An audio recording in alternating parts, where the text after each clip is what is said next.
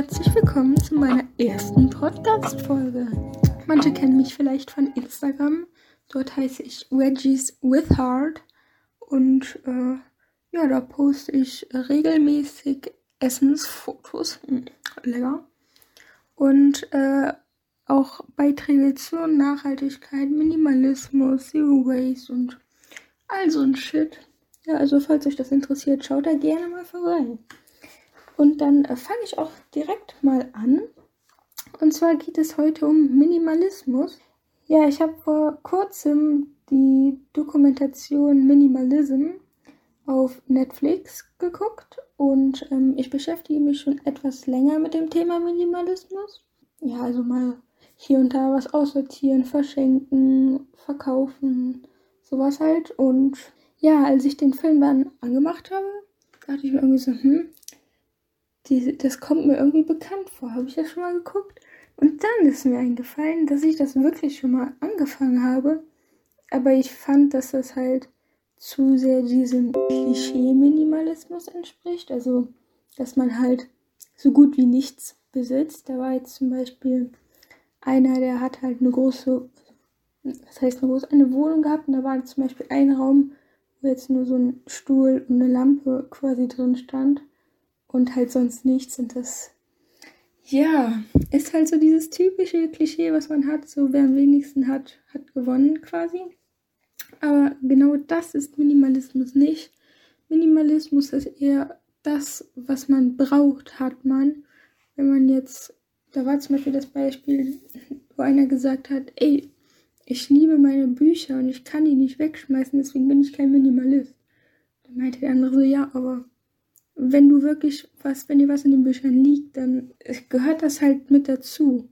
Und du sollst halt nur das aussortieren, was du wirklich nicht gebrauchen kannst, was einfach nur schon seit ein paar Jahren einfach nur in der Ecke rumsteht. Und denkst ja, irgendwann werde ich das mal rausholen.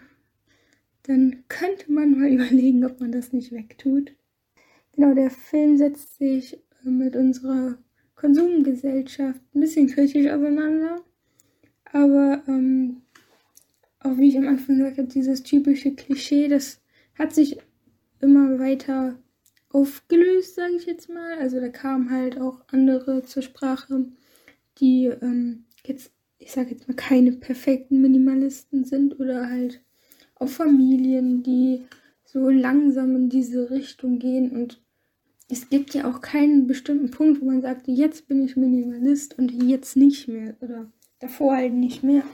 Und es geht ja generell nicht darum zu sagen, ich bin jetzt Minimalist, sondern einfach minimalistischer zu leben. Und ich habe persönlich auch das Gefühl, wenn ich mein Zimmer mal aufräume oder halt aussortiere, dass mein Kopf dadurch auch klarer wird und ich nicht so viele, dass ich damit quasi abschließen kann. So. Ich hoffe, man versteht, was ich meine.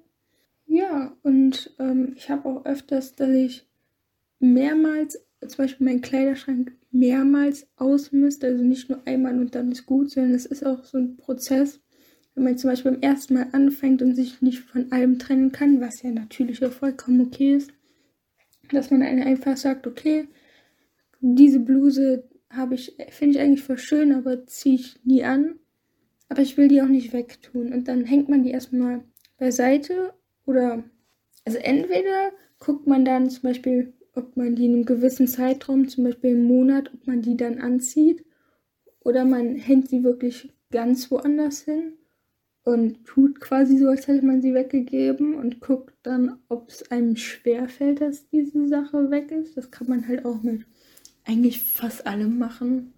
Und ja, aber dann muss man natürlich auch, wenn man, sage ich mal, zu Hause aufräumt, auch gucken, dass nicht immer Neues dazu kommt. Also klar, man braucht neue Sachen und so, aber man sollte sich dann wirklich bei jeder Sache fragen, so brauche ich das wirklich? Von mir aus auch laut aussprechen, das hilft mir persönlich auch, wenn ich mir das nicht nur denke, sondern das auch höre.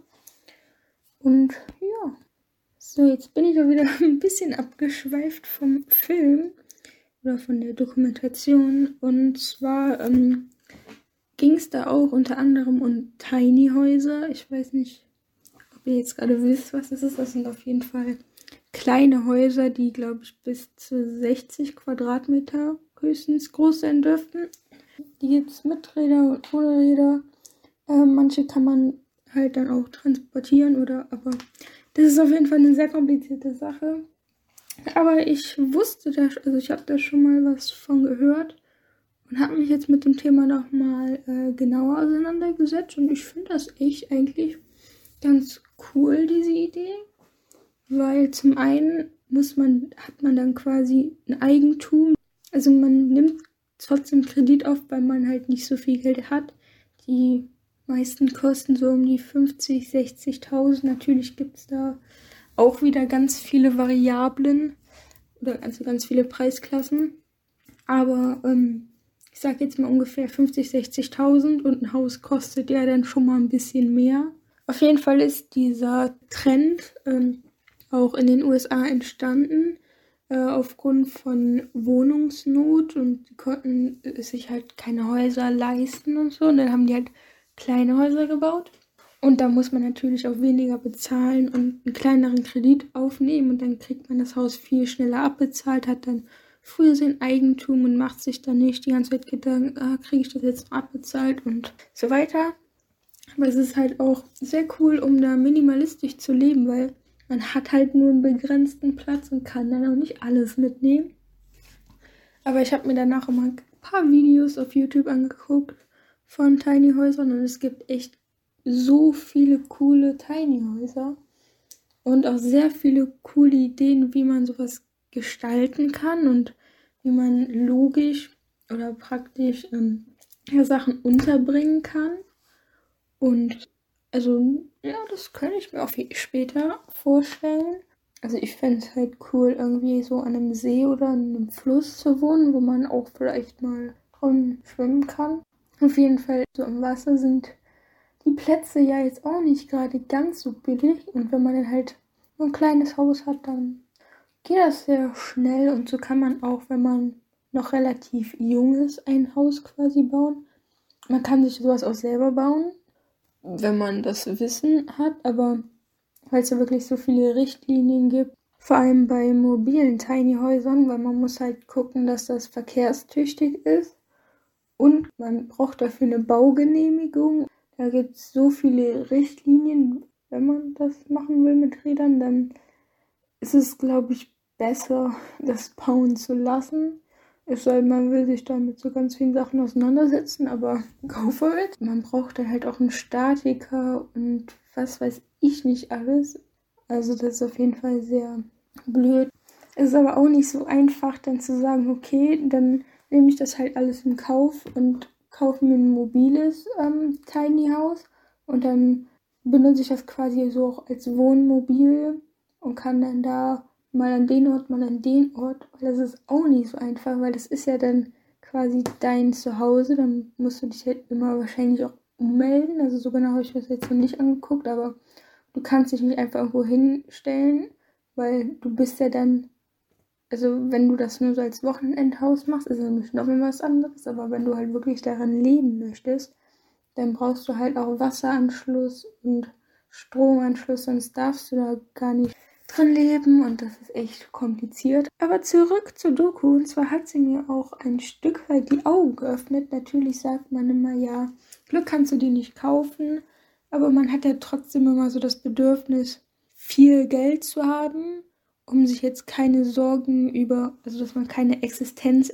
Existen, Existenzängste hat. Und das ist ja auch verständlich, aber ich finde, dieser Film hat gezeigt, dass man halt auch mit wenig Geld auskommen kann. Und ähm, es ging halt um The Minimalist.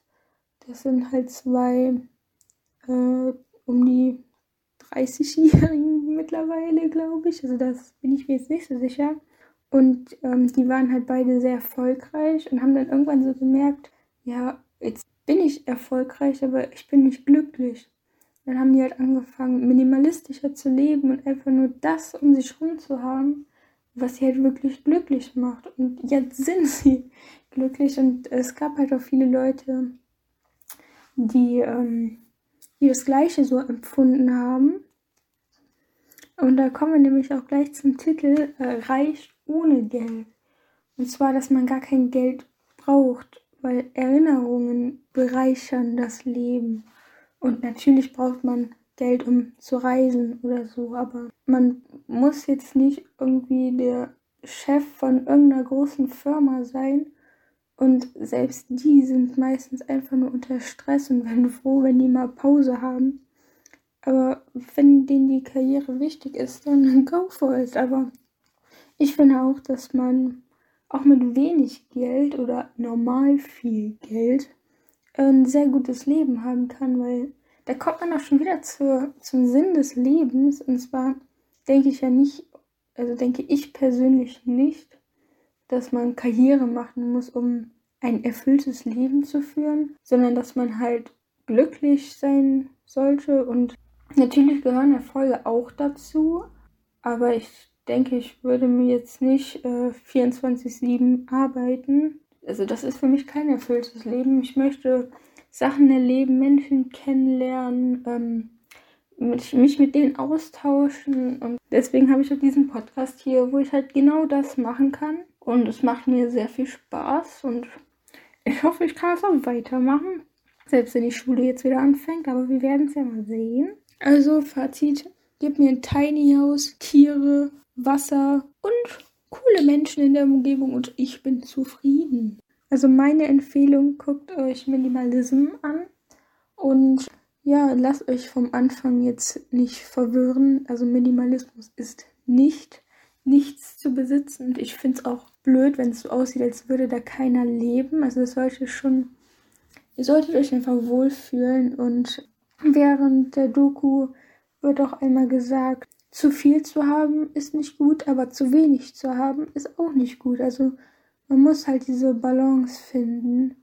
Und ich glaube, das ist ein guter Weg. Lasst euch da nicht unter Druck setzen. Wenn ihr da Bock drauf habt, dann macht das, aber achtet wenigstens darauf, dass ihr wirklich bewusst einkaufen oder shoppen geht und nicht einfach direkt das nächstbeste kauft. Vielleicht guckt, ob es eine nachhaltigere Alternative gibt. Ja, ich hoffe, euch hat der Podcast gefallen. Ich freue mich über Feedback, Anregungen, Fragen.